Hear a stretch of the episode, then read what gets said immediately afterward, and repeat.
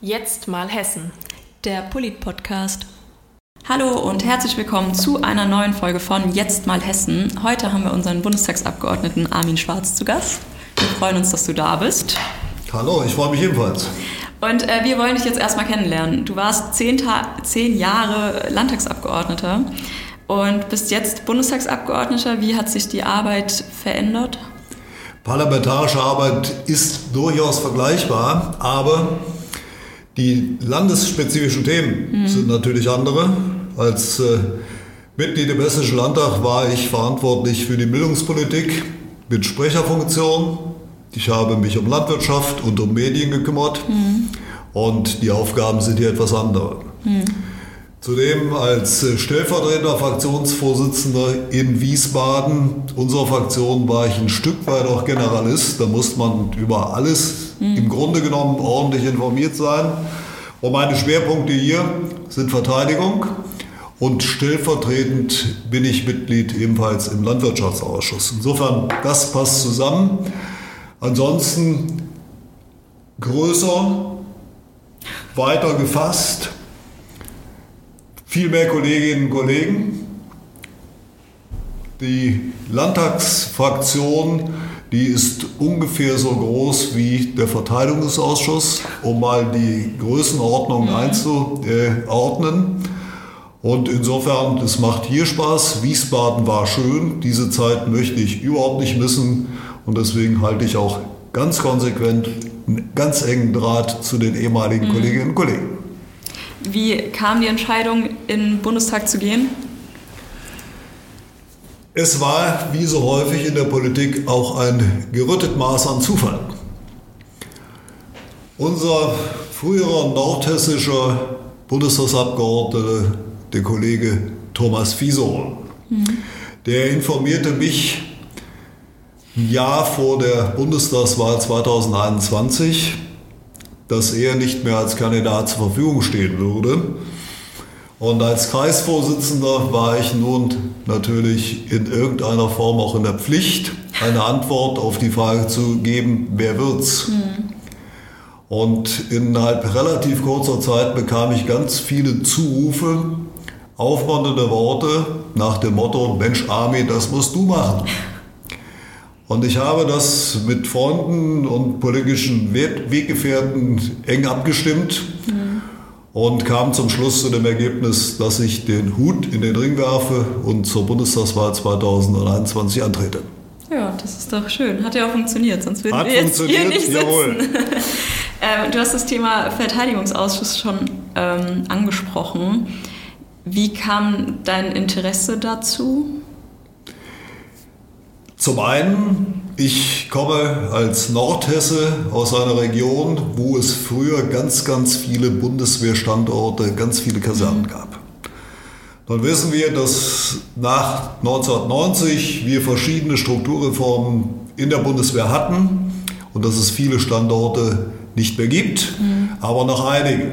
Insofern habe ich von Kindesbeinen an eine Beziehung natürlich zur Bundeswehr und Soldaten waren früher schon bei uns auch zu Hause in der Heimatstadt ein Teil des Straßenbildes. Mhm. Selbst war ich äh, in den Jahren 87 und 88 bei der Bundeswehr, war bei der Panzerartillerie, mhm. die direkt im benachbarten Mengeringhausen Insofern auch dort ein ganz konkreter und enger Bezug. Aber abgesehen davon ist natürlich innere Sicherheit ein Markenkern der Union. Äußere Sicherheit und innere Sicherheit gehören zusammen. Insofern Interesse, wenn auf Bundesebene tätig an Verteidigung, an Landes- und Bündnisverteidigung. Und es ist, wie wir wissen, leider zu einem Megathema geworden, was sich keiner gewünscht hatte. Mhm. Aber wer Frieden und Freiheit bewahren will, muss in der Lage sein, sich selbst zu verteidigen und im Idealfall mit den Bündnispartnern auch noch andere. Ja, du hast äh, schon gerade gesagt, dass du selbst bei der Bundeswehr warst. Wie war die Zeit da für dich? Ich möchte die Zeit nicht missen. Das war eine Zeit von Kameradschaft. Mhm Es war eine Zeit, wo man mal nach dem Abitur einen ganz anderen Blick in Gesellschaft und auf Gesellschaft bekommt. Tatsächlich Kameraden aus Regionen ganz Hessens mhm. und darüber hinaus. Und insofern auch ein Stück weit nach dem Gymnasium eine Art Gesellschaftsstudie, die einem gut getan hat. Mhm. Dass man wirklich gemerkt hat, es ist äh, ein ganz breites Feld und jeder mit seiner Perspektive und Lebenserfahrung hat etwas zum großen Ganzen beizutragen. Und das ist das ja, was Gesellschaft ausmacht. Ja. Das ist das, was Gesellschaft prägt. Und das ist zum Schluss auch die politische Aufgabe, das zu wissen, hm. um die Gesellschaft zusammenhalten zu können. Wärst du auch, also bist du zur Bundeswehr durch die Wehrpflicht oder wärst du so oder so zur Bundeswehr gegangen? Die Frage stellte sich für mich seinerzeit überhaupt nicht. Ich war immer ein politisch interessierter Mensch, mhm. bin aufgewachsen in einem politischen Elternhaus. Mein Vater war Stadtwart und Vorsteher in den 70er Jahren. Bei uns zu Hause lagen immer zwei bis drei Tageszeitungen morgens beim Frühstück. Wir haben abends zusammen die Nachrichten geguckt, mhm. entweder auf ARD oder ZDF. Das habe ich als Kind noch in Erinnerung. Und äh, die erste Zeitung, die ich las, war im Jahre des Herrn 1975 und zwar weiß ich es noch sehr genau in Schwarz-Weiß.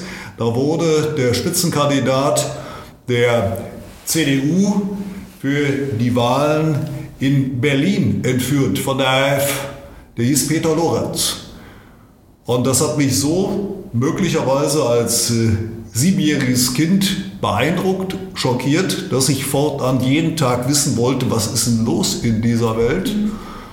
Und daher ein großes politisches Interesse und damit aber auch das Interesse daran, sich um diese Gesellschaft zu kümmern. Und äh, es gab damals die Wehrpflicht. Mhm. Und ich wäre nie und nimmer auf den Gedanken zu, äh, gekommen, zu äh, verweigern, mhm. sondern es war für mich eine Selbstverständlichkeit und Ehrensache, dass ich zur Bundeswehr gehe. Ich habe sogar überlegt, ob ich Zeitsoldat werde, auf Z2 oder Z4 gehe, habe mich damals aber dagegen entschieden ähm, und bin nach meiner Wehrpflicht dann ausgeschieden. Die Wehrpflicht ist jetzt seit über zehn Jahren schon nicht mehr aktiv, also nicht mehr da. Wie findest, also wie stehst du zu der Entscheidung? Das war im Jahr 2011, als die Wehrpflicht ausgesetzt wurde, genau genommen die Rekrutierung zur mhm. Wehrpflicht. Ich habe die Zeit das, äh, und die Diskussion darüber sehr genau in Erinnerung. Es waren die Koalitionsverhandlungen mit der FDP 2009.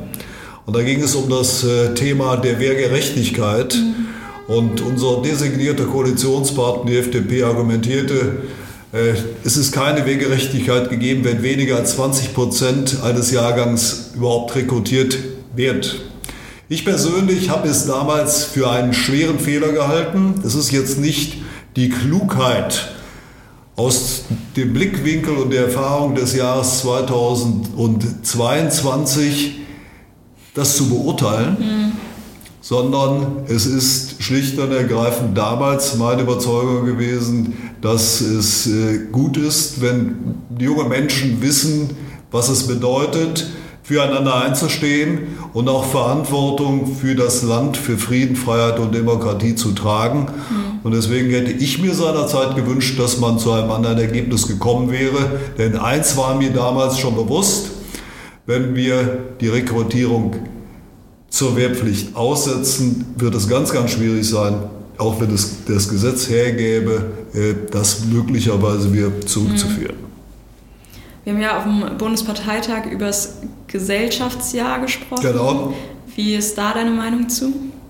Ich finde den Beschluss, den wir in Hannover gefasst haben, sehr richtig, halte das für sehr klug.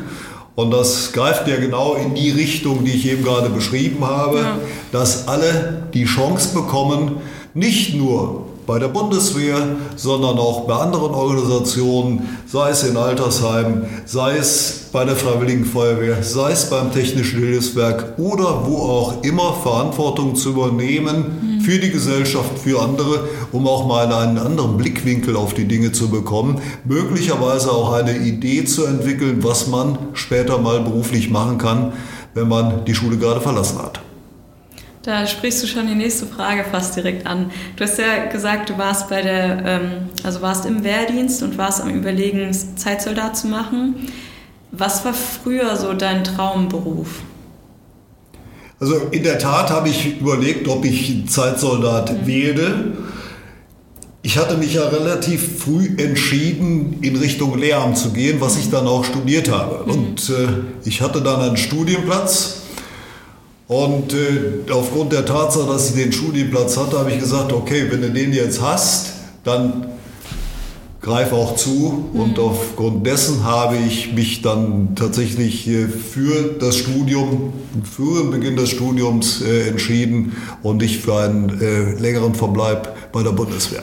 Würdest du es heute anders entscheiden, wenn du nochmal vor der Situation stehst? Das ist eine schwierige Frage. Das aus der heutigen Perspektive zu sagen, das würde man so entscheiden. Mhm.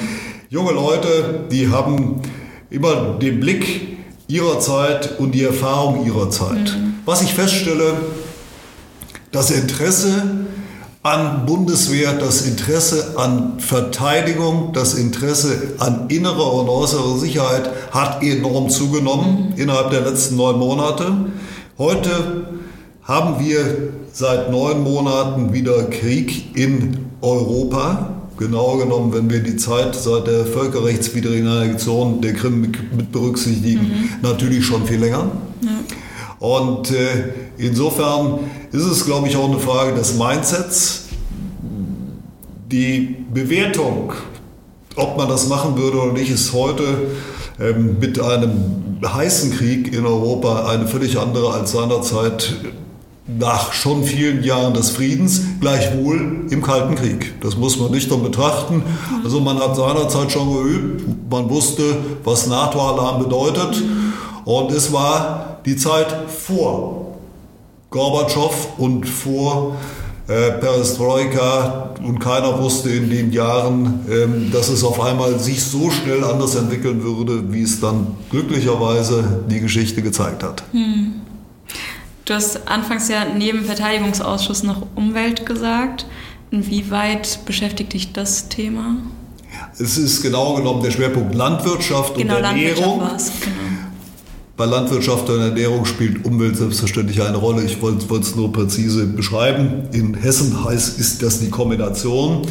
Landwirtschaft, äh, finde ich, ist ein hochspannender Bereich.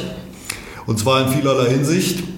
Wir sehen das heute, dass Landwirtschaft und Sicherheit ganz eng miteinander verbunden sind. Mhm. Wir wissen sehr genau, dort wo Hunger entsteht, entsteht gesellschaftliche Instabilität, Bürgerkriege entstehen, Flüchtlingswellen kommen auf den Weg. Mhm. Und äh, die Diskussion über die Getreidelieferungen aus der Ukraine als Kornkammer mindestens Europas und, und Afrikas, ich behaupte sogar Teilkornkammer dieser Welt, zeigt, wie wichtig es ist, sich um die Landwirtschaft zu kümmern. Wir waren als äh, Bundesrepublik Deutschland mal Exportland, was landwirtschaftliche Güter betrifft, so auch im Bereich Getreide. Mittlerweile haben wir noch eine Selbstversorgungsquote von Mitte 80 Prozent. Mhm. Und ich finde auch in der Verantwortung bei einer wachsenden Weltbevölkerung, die wir als äh, größtes, bevölkerungsreichstes äh, europäisches Land haben, muss man über das Thema Landwirtschaft sprechen. Nämlich unsere Landwirte leisten ganz besondere Arbeit. Die sorgen dafür, dass wir jeden Tag satt werden. Die sorgen dafür, dass äh, wir hochleistungs- und hochqualitative Produkte bekommen. äh, die uns nicht nur gesund ernähren, sondern auch gesund halten. Und äh, ich finde, man muss dieser Berufsgruppe und dem, was sie leistet, mhm. viel mehr Wertschätzung gegenüberbringen. Und ich halte seit jeher einen ganz, ganz engen Draht zur heimischen Landwirtschaft. Ich komme ja gebürtig aus einer ländlichen Region ja. und als Kind war es für mich immer wunderschön, wenn ich zum Patentante oder zu einem Patenonkel fahren konnte und denen bei der Ernte helfen oder auch mal beim Kühe melken. Ja, dein ähm, Wahlkreis hast du jetzt schon mal so ein bisschen angeschnitten. Was ist das Besondere von deinem Wahlkreis? Eine wunderschöne Region. Wir leben dort, wo andere Urlaub machen. Ich weiß, das sagen vermutlich viele Kolleginnen und Kollegen und auch aus fester Überzeugung. Wir haben eine tolle Durchmischung aus Industrie, Mittelstand und Handwerk. Mhm.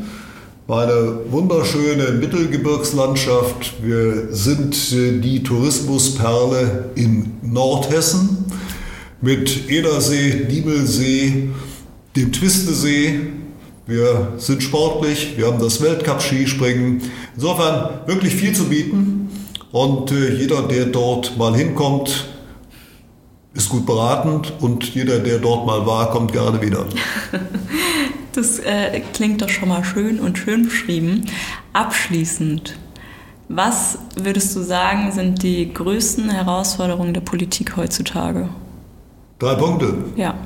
Erstens, wir müssen als Politik den Blick so weit nach vorn richten, dass wir nicht nur immer die kurze Antwort auf die tagesaktuelle Frage geben, mhm. sondern immer den Stück weiterdenken. Genau wie beim Schachspiel. Nämlich nur so wird es gelingen, die Gesellschaft zusammenzuhalten, Europa zusammenzuhalten und Europa als stabilisierenden Faktor in der Welt tatsächlich auch so zu platzieren, äh, dass wir wahrgenommen werden als Hort von Freiheit, Wohlstand und Demokratie. Zweitens, eine zweifelsohne große Herausforderung, innere und äußere Sicherheit zusammenzudenken. Wir hatten Gelegenheit, uns darüber auszutauschen. Wir müssen als Bundesrepublik Deutschland Landes- und Bündnisverteidigung nicht nur beschreiben, sondern müssen sie mit unseren NATO-Partnern auch verstärkter leben, als zuverlässiger Partner da sein. Und vor allem eine Herausforderung ist, wieder den Frieden herzustellen, wie wir ihn in Europa von 1945 bis 2014 de facto natürlich die Jugoslawien-Situation, die blende ich jetzt nicht aus, aber das war eine interne Situation mit fürchterlichen Folgen. Aber eine Grenzverschiebung, erstmal wieder 2014, ähm, dass wir das wieder in den Griff bekommen. Und abschließend, wir hatten auch das beleuchtet, Europa ist ja vergleichsweise klein. Das vernetzte Denken wir sind zwischen den Weltmächten und wir sehen, dass die asiatischen Mächte, insbesondere China, aber auch natürlich wachsend Indien, Pakistan, zunehmend an Gewicht bekommen. Und äh, dementsprechend gucken, dass wir im Zusammenhang mit den Vereinten Nationen klug auf diplomatischer Ebene so deutlich mit denen umgehen, dass wir ernst genommen werden, dass wir als Partner wahrgenommen werden und dass wir im gemeinschaftlichen Miteinander dafür sorgen, dass es möglichst wenig Konflikte in Zukunft gibt. Nämlich in einer Welt, wo mittlerweile 8 Milliarden Bürgerinnen und Bürger vorhanden sind, bedarf es bei weniger Platz und mehr Ressourcen, die gebraucht werden, einen vernünftigen Umgang miteinander. Und da kommt uns eine große Verantwortung zu. Das war doch jetzt ein sehr umfangreiches und interessantes Schlusswort. Und wir hören uns in der nächsten Folge von Jetzt mal Hessen. Vielen Dank.